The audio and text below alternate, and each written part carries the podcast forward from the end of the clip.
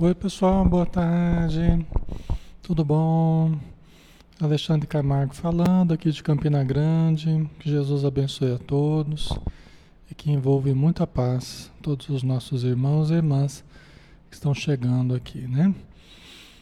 Tudo bem? Boa tarde, Sandra, Marinho, Sônia Maria, Maria José, Ponciano, Solange Donato. Rosana Costa, Maria Lígia, boa tarde. Helena Aparecida, Genivaldo Santos, Zeca Freire, Miriane Silva, Valdívia Pires, Conceição Dias, Cristiane Cole, Ana Paula de Luca, Sol Souza, Márcia, Alan Matos, Heraldo Aparecido, André Paim, Socorro Santos, Valéria Pedretti, Luísa Cunha, Fran Melo, Vitória Cunha, Regiane Alvarenga, Manuel Ramos, Fátima Damásio, Rose, Cristiane, a Cristiane como já falei, né? Magali Neves. Um abração, pessoal. Sejam bem-vindos. Vamos começar nosso estudo da tarde, né? Vamos fazer a nossa prece, fechando os olhos e buscando a imagem do nosso Mestre Jesus, irradiando a sua luz, o seu amor, a sua paz, envolvendo todos nós que aqui estamos, unidos neste ambiente virtual, mas recebendo a presença de Ti, Senhor.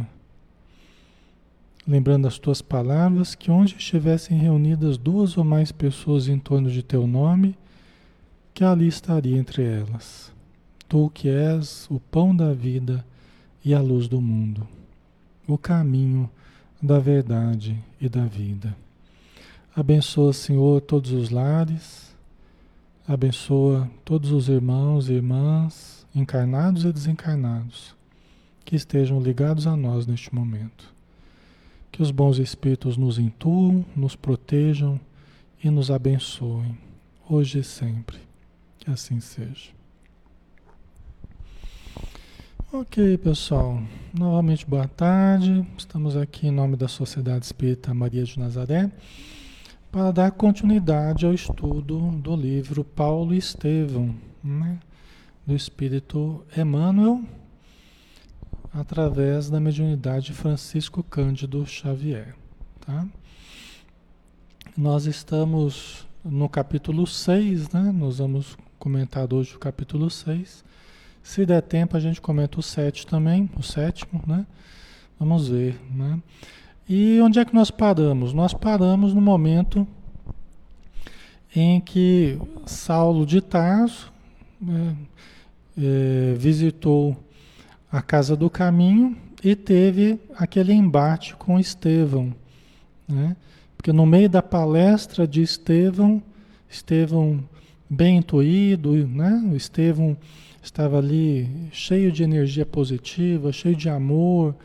A população da Casa do Caminho, é, leprosos, paralíticos, crianças, mulheres, todos ali assistindo a palestra, a exposição, né, a pregação de Estevão, que estava fazendo os feitos que Jesus havia começado. Né? Não que ele se equiparasse a Jesus, mas ele estava dando continuidade é, ao que Jesus iniciara. Então estava vindo pessoas de muito longe para receberem o auxílio de Estevão, ouvir as palavras cheias de fé, cheias de consolação que Estevão estava, estava prodigalizando. Né?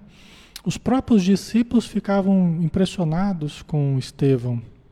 Simão Pedro, João, Tiago, Felipe, né? eles ficavam impressionados com a, a exposição com a oratória de Estevão, né? É, a elevação que Estevão tinha. Né? Isso foi chamando a atenção. Né? E Saulo de Tarso, para observar se havia algum perigo ou não nas palavras de Estevão, acabou concluindo que elas estavam sendo perigosas. Né?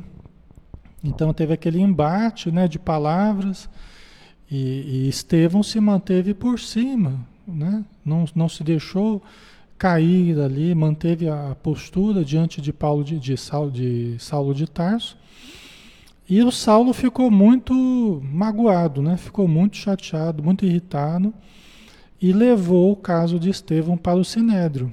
Né? Conseguiu que alguém denunciasse de uma forma mentirosa, né? fizesse alguma calúnia com relação a Estevão, e ele foi chamado então para depor, foi chamado, iniciando-se um processo no Sinédrio, que é o, o órgão máximo né? do, do, dos judeus. Tá? Então nós estamos aqui justamente no Sinédrio, para ver como é que o Estevão vai se sair. Capítulo 6, ante o Sinédrio. Né? Estevão comparece, comparece ante o Sinédrio, impressiona a arquitetura, a riqueza do ambiente e o ouro das túnicas dos fariseus. Reflexiona o jovem cristão na pobreza da periferia, enquanto poderiam ajudar seus compatriotas, os homens daquele templo. Né?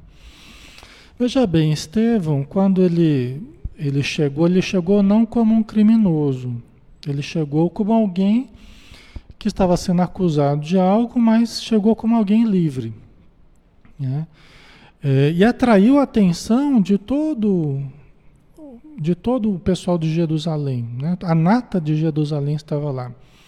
Por quê? Porque era o primeiro, era o primeiro processo que havia depois da morte de Jesus. Era o primeiro processo que havia, em termos de dois anos, se eu não me engano, aproximadamente dois anos após a morte de Jesus. Então, no primeiro processo, e a morte de Jesus havia trazido um, um, um misto né, de, de, conflito, dúvida, né, é, porque Jesus fez tanta coisa, ajudou tanta gente, né, e acabou sendo crucificado, então ficou no ânimo popular muitas dúvidas né? porque muita gente foi beneficiada. Né? Então isso atraiu a atenção de muitas pessoas em, em, em Jerusalém. Né? E também por quê? Porque é do primeiro processo de Saulo de Saulo de Tarso, que estava almejando uma vaga no Sinédrio. Né? Então ele estava em ascensão e promovendo um primeiro processo em que haveria né, o, o as acusações, tal, a pessoa que está sendo acusada, né? Então eles iriam verificar se realmente havia algum fundo nas acusações, né, de blasfemo, caluniador e feiticeiro, né? Essas são as três acusações que Saulo de Tarso estava fazendo para Estevão, Estevão, de blasfêmia, de calúnia e de feitiçaria. Então vamos ver como é que foi, né? E aí o Estevão, chegando ao templo, que embora fosse aberto, os pobres não puderam entrar, né? Para variar, foram excluídos, ficaram para fora, né? Só a nata mesmo, o pessoal que tinha dinheiro, o pessoal que era bem posto, que pôde participar da, da do, observado ali o, a, a, cerimônia que estava sendo feita, né? De acusação e tal. E aí a primeira coisa que chamou a atenção de Estevão era a riqueza né, do ambiente. Muito ouro nas túnicas dos fariseus, um ambiente luxuoso. E o próprio Saulo de Tarso havia pensado nisso, tentando chamar a atenção de Estevão, né, exaltando de uma forma jactanciosa né, a riqueza de, de tudo que eles tinham ali, de tudo que cercava né, o, o farisaísmo, né, os judeus. Né? Então ele queria, no fundo, ele queria chamar a atenção de Estevão e guardava a intenção oculta de até atraí-lo para o farisaísmo, porque ele percebeu que ele tinha uma inteligência invulgar, ele tinha uma inteligência acima da média e ele, no fundo, guardava a intenção de atraí-lo ao farisaísmo. Né? Ok?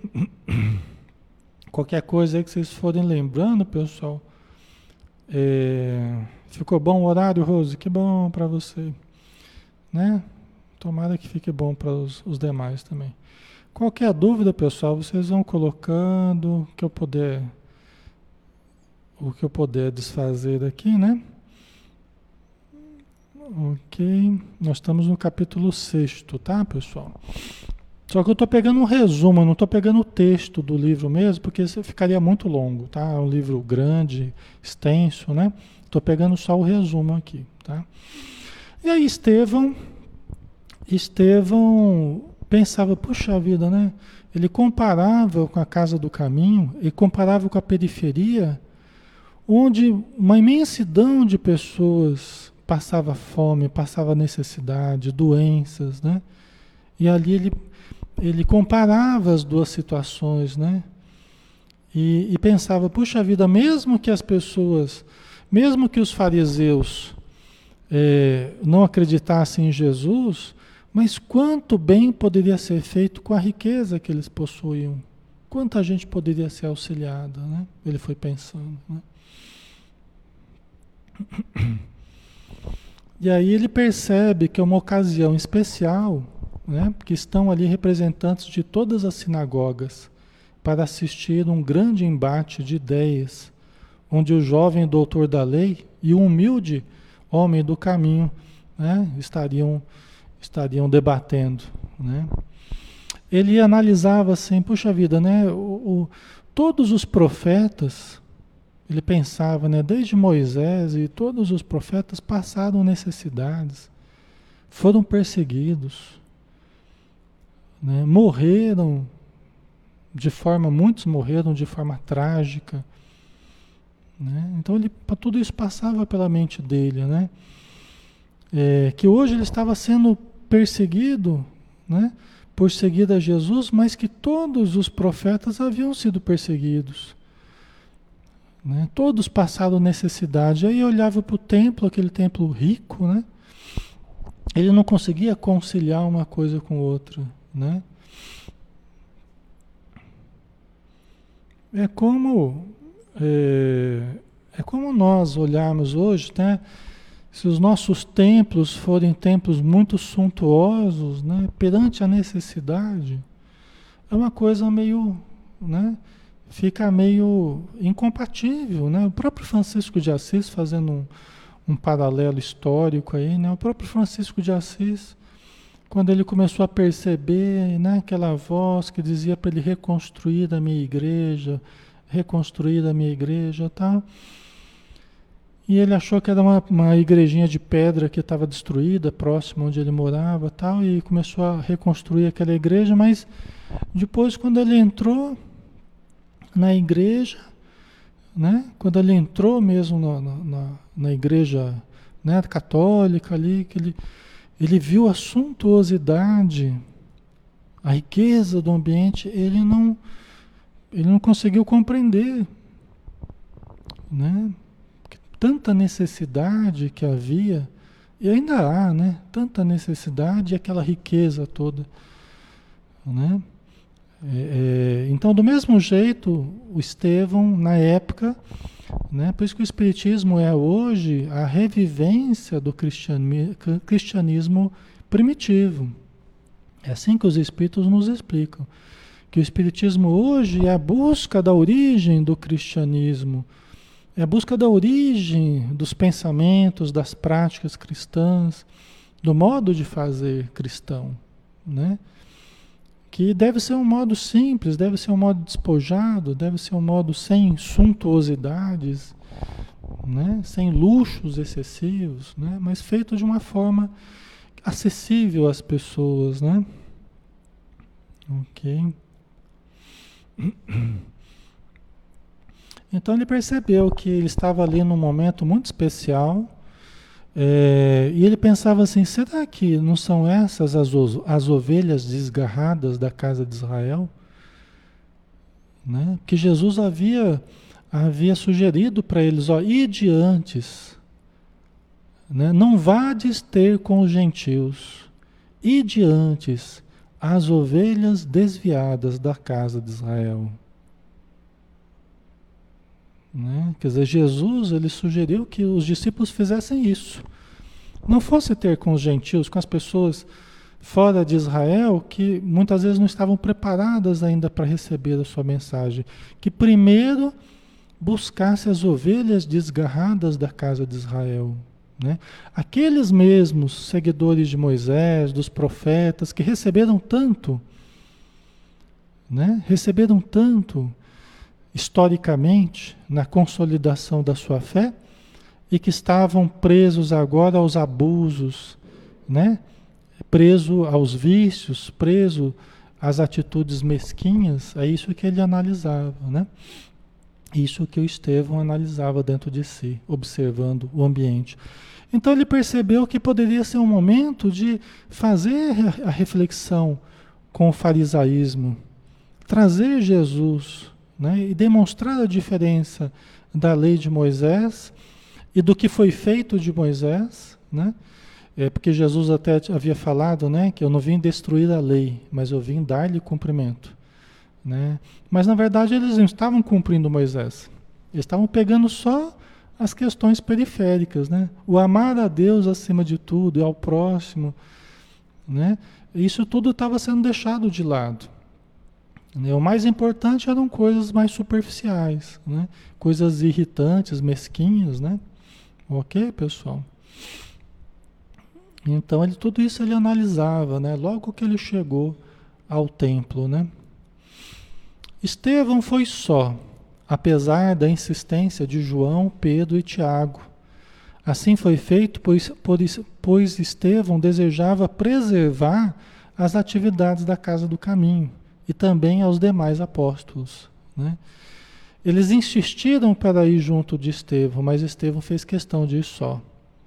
Assim como Jesus havia enfrentado, né, é, é, sozinho, né, o, o, as acusações que lhe foram feitas, Estevão quis assumir, né, para preservar as atividades da Casa do Caminho, porque ele não sabia o que, que ia acontecer nessa, nesse tribunal que havia sido feito, né?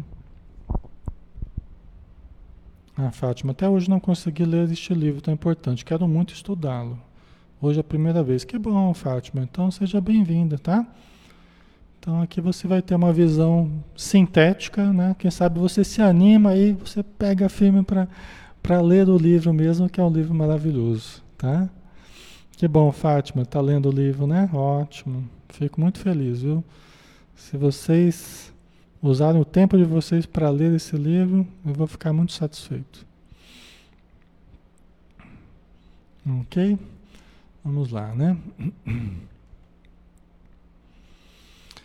O irmão de Abigail, que é o, o Estevão, né, que chamava-se Gesiel, né, e ele mudou o nome porque ele era um escravo, né, que foi liberto, e aí ele teve que mudar o nome para não ser reconhecido, né? Então, o irmão de Abigail, Estevão, comparecia como um homem chamado a defender-se de acusações e não como um prisioneiro comum. O ritual inicia-se e o sumo sacerdote nomeia Saulo como julgador. Ele está sendo o acusador do julgador. Parece que eu já vi esse filme, né?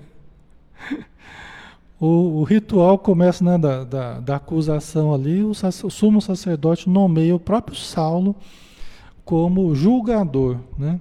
para que possa inquirir o acusado e verificar essas acusações de blasfemo, caluniador e feiticeiro procedem. Tá? Ah, o direito, logicamente, que vem evoluindo, né? O direito vem evoluindo muito, né? É, mas ainda com dificuldades, né, pessoal? Nosso direito vem evoluindo, mas com dificuldades. Só que no passado era bem pior, né? Saulo pergunta qual a origem de Estevão. E este mesmo, com temor de ser reconhecido como Gesiel, declara ser da tribo de Isacar. Saulo tem um leve estremecimento, reconhecendo ser a mesma tribo da qual descende sua noiva. Então, como israelita, esteve, Estevão tem o direito de defesa garantido. Né? Então, veja bem, ele como, como é, israelita, como judeu, né? É, Estevão tem o direito de se defender. Olha só, se ele não fosse judeu, ele nem o direito de se defender ele não tinha. Olha que coisa terrível, né? É que eu falo que o direito ele, ele se aprimorou, né? A gente tem que usar o que foi aprimorado, né, realmente. Mas houve um aprimoramento do, do direito, né? Ele nem se defender ele poderia se ele não fosse judeu, mas ele era judeu, descendente da, da tribo de Issacar, né? Quando ele falou isso, Saulo teve um estremecimento imperceptível para as pessoas, né? Mas ele levou um choque, por quê? Porque da mesma tribo da sua, da sua noiva, da Abigail. Né? Ela também descendia, da, dessa tribo. Então ele teve um certo abalo, né? Mas continuou ali com, com os procedimentos, né?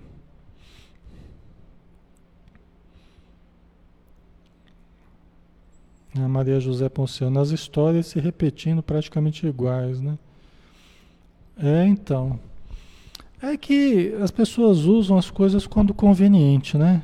Então, né? Às vezes até tem a lei, tem aquilo que tem que ser feito, mas usa conforme a conveniência, né? Se não for conveniente, não usa. Né? Então, a lei está ali, é clara, né? Hoje, no presente, a gente tem vários artigos da lei, né? Mas às vezes as pessoas fazem vista grossa para a lei, né? Então, isso no passado havia e no presente também há. Né? Jesus passou por um processo todo, todo viciado, né? Vamos dizer assim, né? Um processo ignominioso, né? E foi crucificado. Então isso não deve nos assustar, nem na época de Jesus, nem no presente né? As injustiças, as arbitrariedades não devem nos, nos, nos assustar e nem nos causar desequilíbrios. Né? Não deve nos causar desequilíbrios. O próprio Jesus se submeteu a essas arbitrariedades. O próprio Jesus se submeteu a isso. Né? É lógico que hoje o que pudermos, é lógico que hoje o que pudermos aprimorar, o que pudermos mudar né, de uma forma boa, positiva, nós temos que tentar mudar. Né? Mas sem perder, perdemos o nosso equilíbrio, sem perder, perdemos no, a nossa vibração, a nossa sintonia, que é o que nos mantém lúcidos. Né? Então isso é muito importante. Né? E aí, como israelita, Estevão teve o direito de defesa garantido. Só que o direito de defesa que ele teve garantido, vocês vão ver que um dia, mais ou menos, não é exatamente, não é aquela coisa também, não é aquele direito de defesa, não. Foi um, um julgamento também muito arbitrário, né? Interrogado por Saulo, Estevão confirma que acredita ser Jesus o Messias tão esperado e por isso coloca-o acima de Moisés o que para todos os presentes e a confirmação da acusação, né? O que dá para todos os presentes a confirmação da acusação de blasfêmia, né?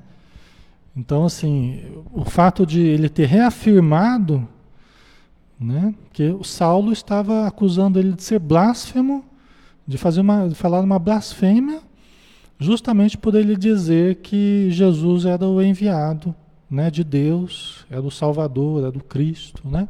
É do Messias, né? E aí então Saulo confirmou. Então, ele é a primeira acusação, primeira condenação, ele, ele está confirmando aqui que ele é blasfemo mesmo, né? Ok. Informado por Saulo que poderá pagar caro por sua posição, o nobre cristão diz que o mestre ensinou que não se deve temer quem apenas poderá matar-lhe o corpo. Né? O Estevão estava afiado ali no, no discurso. Né? Jesus havia dito, né? Sereis chamados nos tribunais, né? Sereis chamados, né? Sereis acusados. Né? Bem-aventurados os, os que são perseguidos pela justiça, mas assim, bem-aventurados os que são perseguidos pela justiça injustamente, né? Os que são perseguidos por fazer o bem, os que são perseguidos por não compactuar com a injustiça, com a, a roubalheira, com a corrupção, né? Quando a gente é perseguido por justamente estar tentando fazer o bem, bem-aventurados esses, né? Que estão sendo perseguidos pela justiça. Né? Então, não aqueles que realmente estão, estão sendo processados porque tem culpa no cartório, né? Aqueles que realmente cometeram aqueles crimes. Não é esses que Jesus está falando, mas aqueles que estão sendo perseguidos injustamente, né? Arbitrariamente, tal. Ok.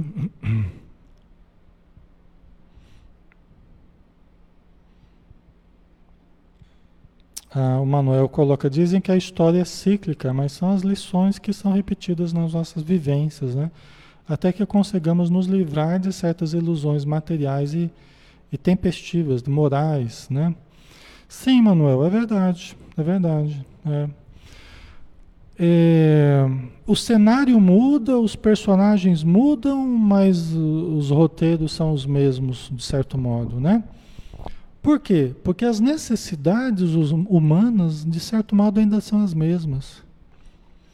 O grande problema do ser humano ainda é o ego. Sempre foi e ainda é o ego. O grande problema do ser humano é o seu ego, é a relação consigo mesmo. Né? E isso tanto na época de Jesus, de Saulo de Tarso, Estevão, né? quanto agora né? Nos tempos atuais, esse é o grande problema, o ego ferido, né? As ambições desmedidas do ego. O Saulo de Tarso, por exemplo, ele demonstra ser alguém que está muito movido pelo ego, embora a sua crença seja uma crença sincera, verdadeira, né, em Moisés, mas ele está muito envolvido pelo ego, a ambição, né, de, de assumir um cargo no sinédrio, né? Até na defesa daquilo que a gente considera bom, no caso, Saulo está defendendo Moisés. A gente poderia defender Jesus, a gente poderia defender o Espiritismo, a gente poderia defender qualquer outra coisa. Mas até na defesa, a gente precisa tomar cuidado. Porque para defender, às vezes, determinada coisa, assumindo uma postura, tudo bem, a gente pode assumir uma postura, né? A gente pode falar, olha, pessoal, isso aqui está errado, isso aqui está certo. Cada um de nós pode falar, né? Mas até nisso nós precisamos tomar cuidado. Por quê? Você vê o Saulo de Tarso, ele está querendo defender Moisés né, de uma forma muito rígida, muito intransigente. Né? E nisso está incorrendo em erro né? está acusando pessoas que não deveriam ser acusadas. Né? E a própria defesa, tem muita coisa que não precisa de defesa. A verdade, a verdade é a coisa mais forte que existe. A verdade é Deus, Deus é a verdade, né? Nada é tão poderoso quanto Deus, mas é que a gente às vezes se arvora em defesa, né? Da verdade, em defesa disso, daquilo. E aí o nosso, a possibilidade de, de grandes equívocos, né? de nos arrependermos muito, às vezes, de certas posturas. Né? Então esse problema, né, aproveitando o comentário do Manuel, esse problema, ele continua ainda. A defesa dos seus próprios interesses. Tem gente que nem tem ideal nenhum, ele só tem os seus interesses, né? Vamos dizer assim. Não tem nem ideal nem de Moisés, nem de Jesus, nem de Espiritismo, nem de nada é só a defesa dos seus próprios interesses, é a defesa do seu egoísmo, né? do seu egocentrismo, da sua personalidade. Não tem ideal nenhum por detrás. Mas mesmo quando há ideais, nós precisamos tomar cuidado. Tem uma, uma mensagem de Leon Tolstói, que foi um escritor russo, né? muito festejado. Né? Leon Tolstói ele escreve através de Divaldo, né? Uma espécie de oração que ele faz, né? Uma reflexão sobre oração, né? E ele fala assim, olha, nada pior do que o idealismo desenfreado. Ele foi um idealista, Leon Tolstói foi um idealista, né? É, ele era anarquista, né? Ele tem um livro que se chama O Reino de Deus está em Vós, que você vê assim é um livro bastante anarquista, né? E o Leon Tolstói, ele percebeu depois como espírito, né? Ele, ele percebeu que ele, ele exagerou em alguns aspectos, né? Quando ele estava vivo tal. Ele exagerou, né? Aí ele escreve através do Divaldo, nada pior do que o idealismo desenfreado, né? Porque a gente pode fazer muita besteira, né? Entendeu? ok. Então, isso tudo a gente ainda tem necessidade, né? Isso tudo ainda tem necessidade. A Eliane colocou, né? Quem segue as orientações de Jesus Cristo vai sempre ser perseguido. Né? Temos adversários contra Jesus até hoje. É verdade, grande verdade, Eliane. É isso mesmo, né? E isso é o mais importante até, né? Se você procura manter uma atitude genuinamente cristã, sem fanatismo, sem radicalismo, mas genuinamente cristã, humanitária, amorosa, justa, né? de perdoar, de compreender. Só de manter essa atitude você já é perseguido. A gente vê, né? As reuniões mediúnicas, por exemplo, só da gente estar tá ajudando as pessoas que chegam à casa espírita. Né? E a gente ajuda. Quem chegar na casa espírita, a gente ajuda. O espiritismo é assim. Né? Assim como os cristãos originais, né, no início, também era desse jeito. Né? Os espíritos obsessores, eles vêm para cima de nós. E por que, que vocês estão ajudando aquela pessoa lá? Vocês não tinham nada que estar tá ajudando aquela pessoa lá. Ela não merece ajuda. Vocês não sabem quem é aquela pessoa, porque assim, assim, assado.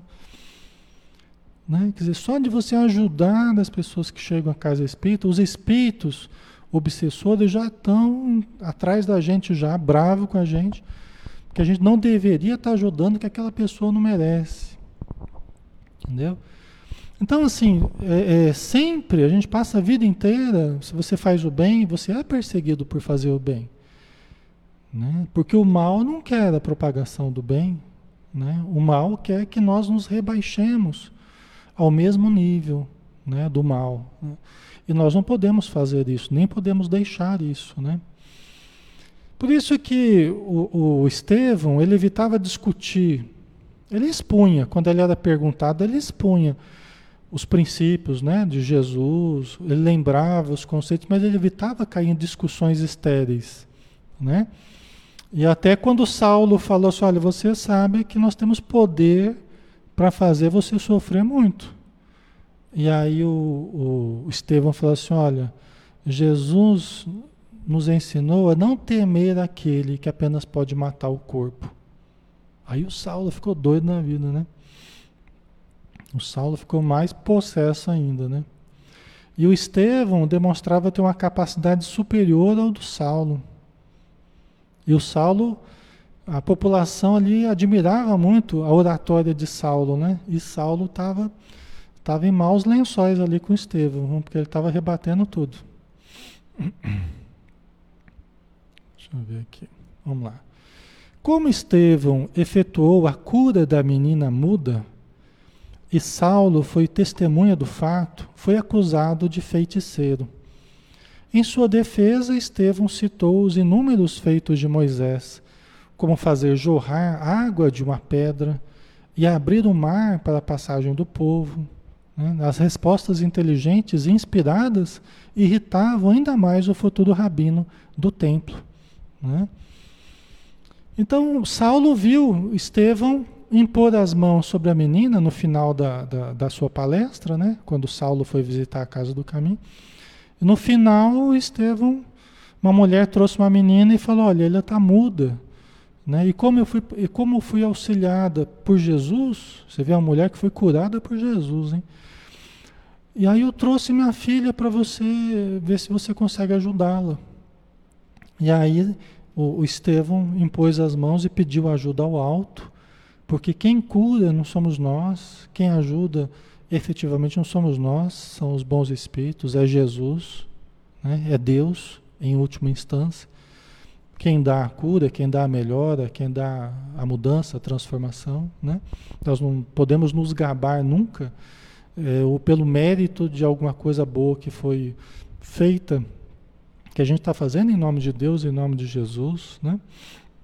Então Estevão pediu ajuda do alto e a, menina, a menina começou a falar. E aí foi aquele assombro, né? O próprio, o próprio Saulo de Tarso ficou assustado, né? Admirado, né? Mas logo transformou isso em acusação. Assim como acusavam Jesus. Jesus de feiticeiro, Jesus de ser o chefe dos demônios. Falavam que Jesus, ele não era um demônio, ele era o chefe dos demônios. Os demônios, é, é, os demônios obedeciam ele porque ele era o chefe dos demônios. Demônios são os espíritos infelizes, tá? Não são seres criados para o mal. São seres que estão numa situação é, precária, numa situação primitiva, numa situação infeliz revoltado, mas não são seres criados para o mal. Mas eles falavam isso de Jesus. Falavam isso de Jesus, pessoal. A população falava que Jesus era o chefe dos demônios. Mesma coisa que fala hoje dos espíritas, né? Os espíritas, os espíritas é tudo coisa do demônio. É interessante, né? Quer dizer, os próprios seguidores hoje de Jesus, nas suas várias vertentes, Algumas vertentes falam isso do espiritismo, falam isso dos espíritas, cruz, credo, é coisa do demônio. Justamente aquilo que foi falado tantas vezes contra Jesus. Porque Jesus fazia a mesma coisa que nós hoje fazemos, ele conversava com os espíritos, ele tratava obsessões, obsessos, né, obsediados. Em nome de Deus, ele procurava ajudar. E por isso conseguiu curar tantas pessoas, conseguiu libertar tantas pessoas, assim como nas casas espíritas se faz tantas vezes, né? Quantas pessoas buscam as casas espíritas, né? E às vezes a família fala: "Não, não vai lá não, não vai lá não, que é coisa do demônio, não mexe com isso não". E Jesus fazia a mesma coisa. Será que não se lembram as acusações de que Jesus foi objeto? É? Será que não se lembra de quantas vezes Jesus conversou, dialogou com os demônios, com os espíritos necessitados? É? Nós precisamos relembrar tudo isso, né, pessoal? E quantas coisas no passado aconteceram, né? Moisés, né? Moisés que era um excelente médium, provocou fenômenos incríveis, né? provocou fenômenos incríveis. Por qual feitiçaria que Moisés fez isso, né? Então Saulo de Tarso ele, ele se questionava, né?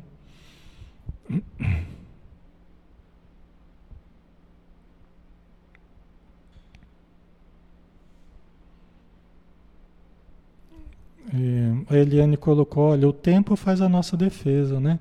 Não devemos ser com coniventes com os erros dos outros, nós precisamos ser vigilantes em nós mesmos, é verdade, né? Isso mesmo. Certo.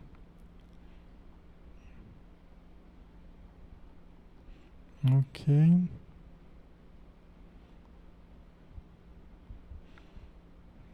Isso mesmo. Vamos lá então? Vamos dar sequência, né? É chegado o momento da defesa de Estevão, né? Porque foi ele foi acusado e condenado, né? É, por blasfêmia, calúnia, blasfêmia porque ele falou mal, é, porque ele falou que o Cristo né, que Jesus era o Messias, porque os judeus eles acreditavam que viria o Messias, né, viria o Salvador, mas eles não podiam acreditar que o Messias viria ah, como um carpinteiro, um carpinteiro simples que morreria numa cruz, né, que o Salvador nunca, nunca iria morrer numa cruz dessa forma, tal. Então para eles era uma situação humilhante. Os fariseus, os judeus achavam que isso era uma era uma blasfêmia falar uma coisa dessa né? Que, que historicamente, né, tantos Moisés e os profetas trouxeram tantas glórias, tal, mas eles esqueceram o quanto eles sofreram, né, tanto Moisés quanto os profetas, né? E, e eram pessoas simples. Quantos padeceram pobreza? Quantos pa padeceram perseguições? Isso tudo eles esqueciam. E idealizavam um Salvador é, que viesse repleto de glórias para libertar o povo hebreu, para libertar do domínio dos romanos, que eles estavam sendo escravizados de novo, né, por Roma. Então, e Jesus veio como um cordeiro e se entregou como um cordeiro, após ter dado a sua, sua lição, né? após ter dado os seus ensinos. Se entregou, mas não antes de ter dado a sua lição. Isso é importante. Né? E então eles acusaram Estevão de blasfêmia, né, por ter dito que Jesus era o Salvador, era o Messias.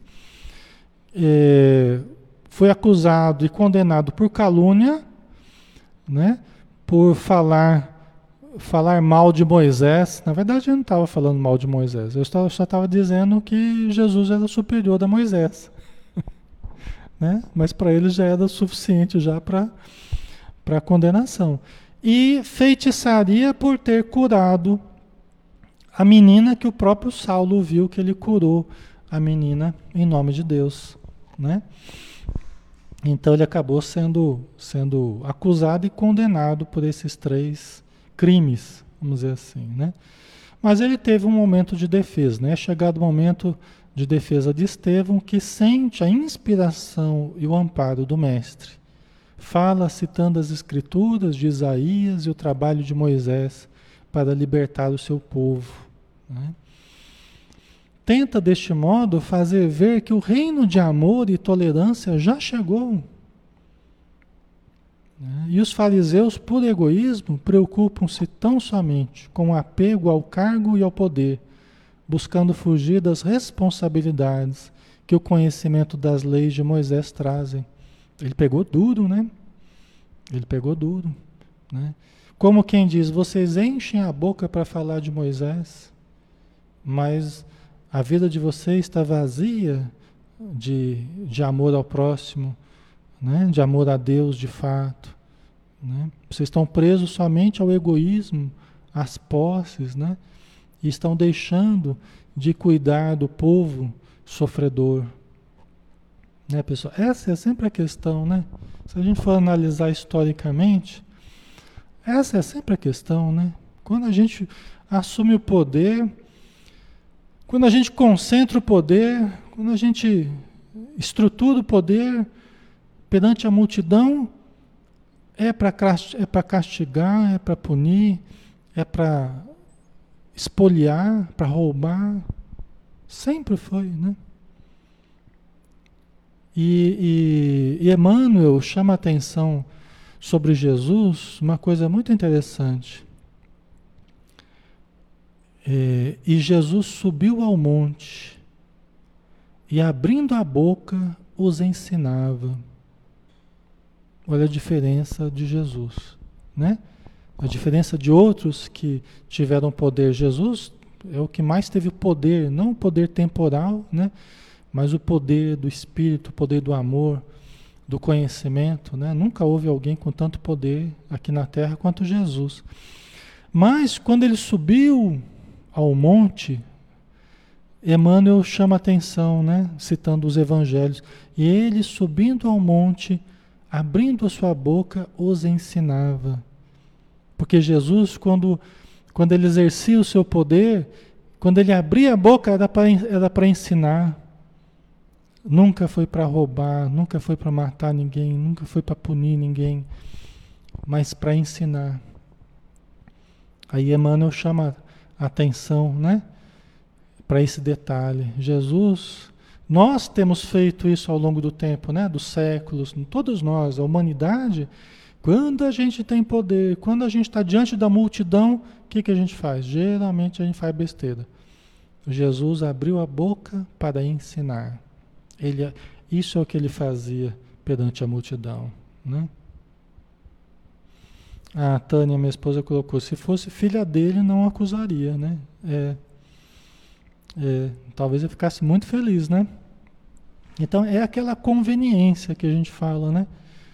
É aquela conveniência, aquilo que me é conveniente. E por isso que Jesus bateu tanto de frente contra certas regras, o curar no sábado, por exemplo. Jesus morreu, vocês sabiam disso? Que talvez dos maiores motivos que tenha levado Jesus ao, à cruz foi o fato dele curar no sábado. Esse era o motivo que eles alegavam, que Jesus curava no sábado. E o sábado era o dia que tinha que ser preservado, é o dia que tinha que preservar para Deus, para os cultos religiosos deles, para os sacrifícios deles no templo, né? Olha que coisa, né? É o que a Tânia estava falando. Aquilo que me é conveniente, ótimo. Aquilo que não é conveniente, não importa se é verdade ou não é verdade. É aquilo que me é conveniente ou não. Né? A Joana de Anjos, ela, ela chama atenção para nós no livro Ser Consciente, nós vamos falar sobre isso, que o pior, mais perigoso mecanismo de defesa que o nosso ego usa para continuar se sobrepondo ao self, o mais perigoso mecanismo de defesa, sabe qual é? É a racionalização. E o que, que a gente faz com a racionalização?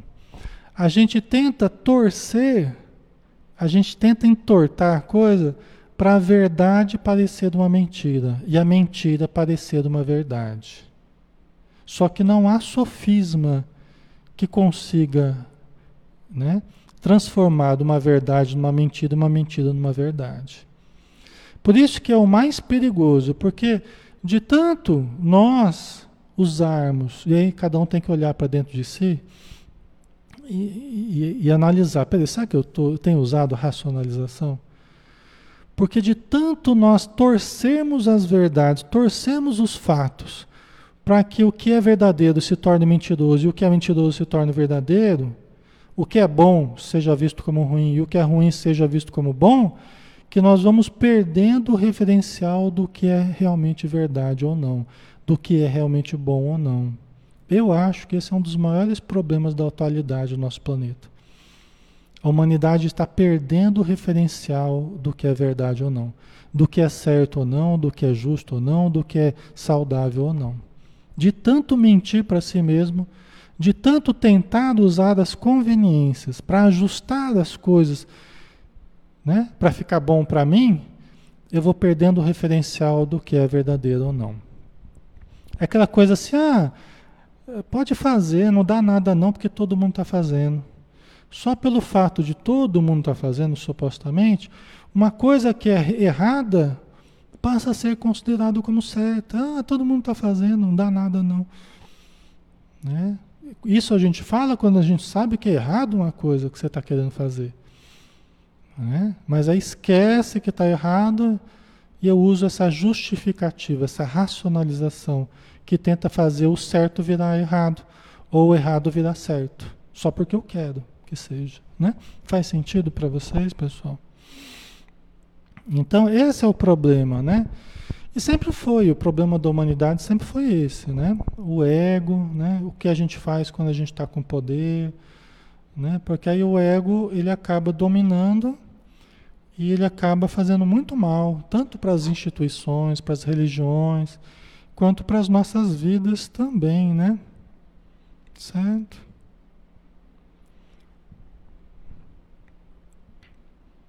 Ok, né? A Radassa colocou, né? Estamos vivendo uma época de inversão de valores, né? Exatamente. Com certeza. Né? Ok, então vamos lá, né, pessoal? Vamos continuar, estamos quase na hora aqui. Saulo, enfurecido pela inteligência e postura digna de Estevão, parte para cima deste aos socos. Olha que coisa. Aquele que estava sendo aclamado, né, Saulo de Tarso, a multidão, ele era a esperança da, do farisaísmo, da multidão, adorava ver os discursos eloquentes de Saulo de Tarso, estava vendo a sua primeira derrota. Estava testemunhando a sua primeira derrota no Sinédrio diante da lógica, da clareza, da, da serenidade de Estevão.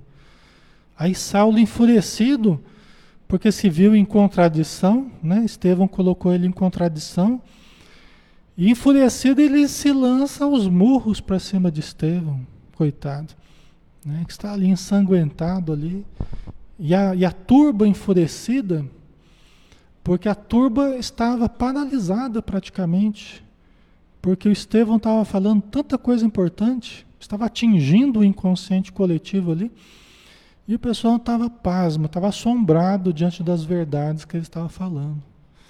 Né? Das injustiças que eles estavam cometendo, da rigidez, né? Da, das, das penalidades que eles colocavam para os outros e para eles só regalias e tal. Aí o Saulo de Tarso, quebrando aquele, aquele impacto das palavras do Estevão, foi lá e, e bateu nele covardemente. Né? Estevão não reage e em prece pede auxílio a Jesus. O futuro rabino, como julgador, pede a sentença de lapidação, ou seja, morte por apedrejamento para Estevão. Né? Mas isso, o, o Saulo de Tarso estava, ele estava liquidado, ele estava por baixo ali, né? Quando ele se lança à agressão, porque ele já não tinha mais argumentos, né? Mas ele ofegante ainda ele vai ao sumo sacerdote e pede a condenação por lapidação, né? Que eles atiravam pedras para matar a pessoa que, que, que fosse condenada, né? Então, aqui que está a grande força, né, pessoal? Aqui que está a grande força. A força a força de nos contermos diante da agressão. Aqui que está a grande força que é o que Jesus demonstrou, o que Estevão demonstrou. Né? Não fazer disso um trampolim para a queda espiritual, porque muita gente, diante de uma agressão, diante de uma injustiça, diante de um mal que sofre, transforma em trampolim para a queda espiritual. Quando a pessoa sofre isso, ela se revolta tanto, ela se indigna tanto, que ela cai espiritualmente. Jesus não fez isso. Jesus somou acusações, zombarias, ironias, sarcasmos, agressões. Ele somou tudo e no final da equação de Jesus, o que, que deu?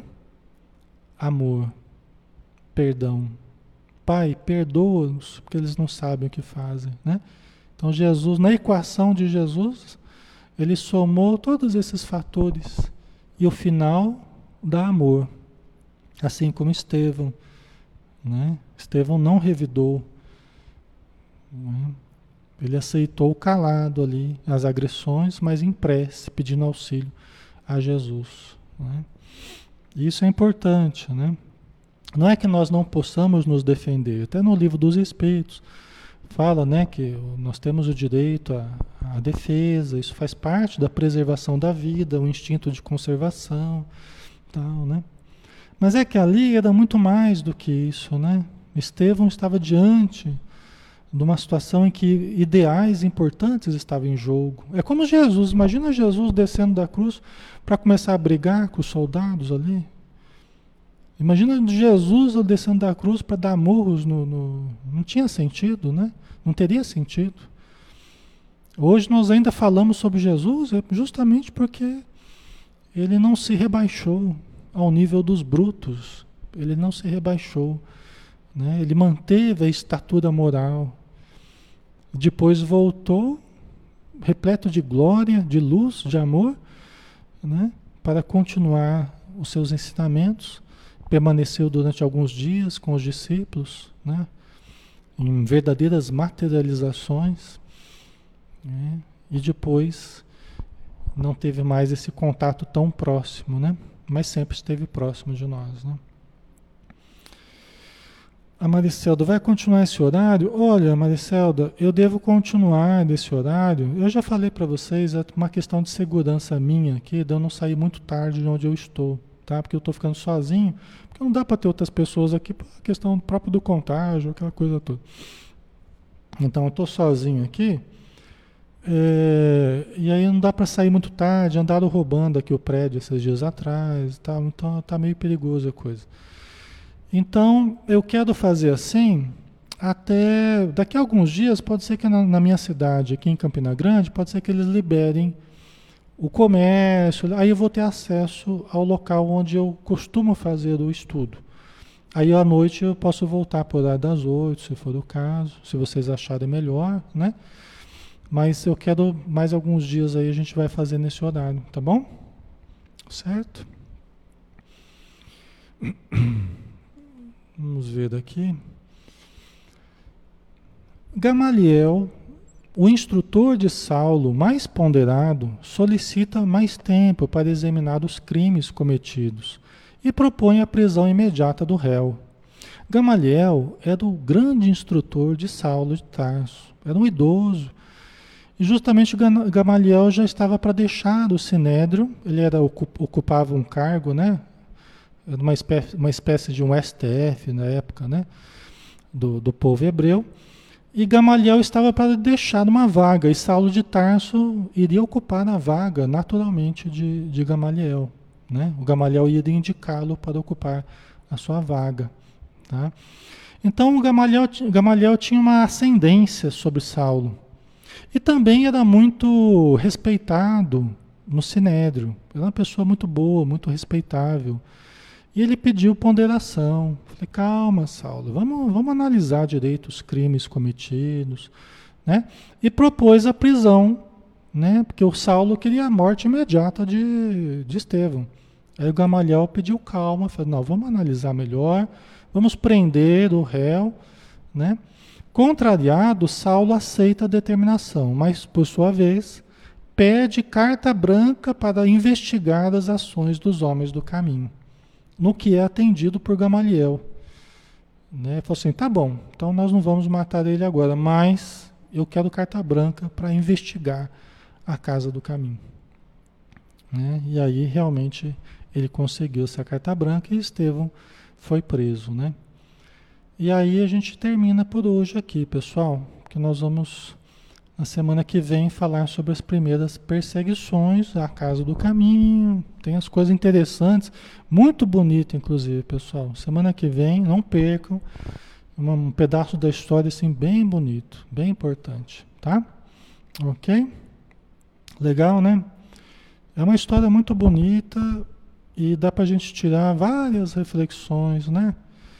É, até para o nosso presente, né? Para a nossa vida.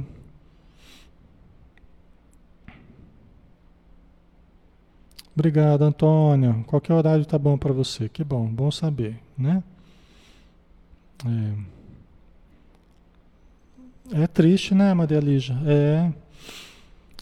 Mas é uma história, eu vejo assim, uma história que, sabe, ela, ela, ela traz para a gente, ela lembra a gente da importância de nós termos coragem, né? Por isso que eu quis trazer, inclusive nessa época mais difícil, porque nós temos que ter coragem moral, né? nós temos que ter é, é, a manutenção do nosso equilíbrio. Né? E a gente vê pessoas aqui que estão passando por situações tão difíceis na história, né? E que conseguiram manter a integridade, manter a sua moral, manter a sua fé, né? Então eu pensei mais nisso, que é uma história que sempre me ajudou muito nesse sentido, né? Nos momentos difíceis, lembrar de, dos personagens aqui do livro, né? Muito importante. Ok? Lembrando que sempre fica gravado o conteúdo, tá, pessoal? Na minha página, na própria Espiritismo Brasil Chico Xavier, tá? É, vocês encontram aí, né? Só procurar um pouquinho que vocês encontram a sequência aí, semanal, tá? E eu coloco tudo no YouTube também, então com o tempo dá para assistir no YouTube, tá? Vamos fazer a nossa prece, pessoal? Vamos, vamos agradecer então ao nosso Pai Celestial, doador da vida, de todos os recursos, de toda a potencialidade que nós usufruímos e nem nos lembramos de agradecer, por todos os dons que nós temos, todos os recursos que dispomos, os talentos, como na parábola dos talentos que Jesus nos conta que saibamos multiplicar esses talentos, saibamos bem utilizar os recursos, para que nós possamos transformá-los em conhecimento, em amor, em solidariedade, em saúde, aproveitando ao máximo as condições físicas que temos, para vivermos o máximo de tempo nesse planeta, com humildade, sabendo os nossos limites, com prudência, nos cuidando para que nós não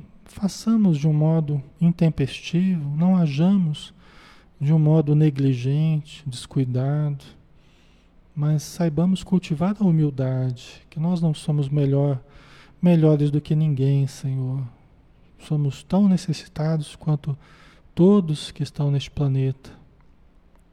Temos também fragilidades, não sabemos do nosso passado, mas sabemos que nós estamos trabalhando para aprimorar o nosso ser e devemos nos cuidar, fazer o máximo possível para preservar a nossa vida.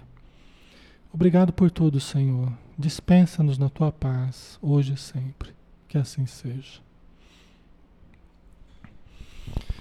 Muito bem, pessoal. Obrigado pelo carinho de vocês, pela participação, pela presença, pela amizade. Sabe? Sempre muito gostoso estar com vocês aqui. E esperamos poder estar muito tempo ainda junto com todos, tá? Um grande abraço e fiquem com Deus. Até mais.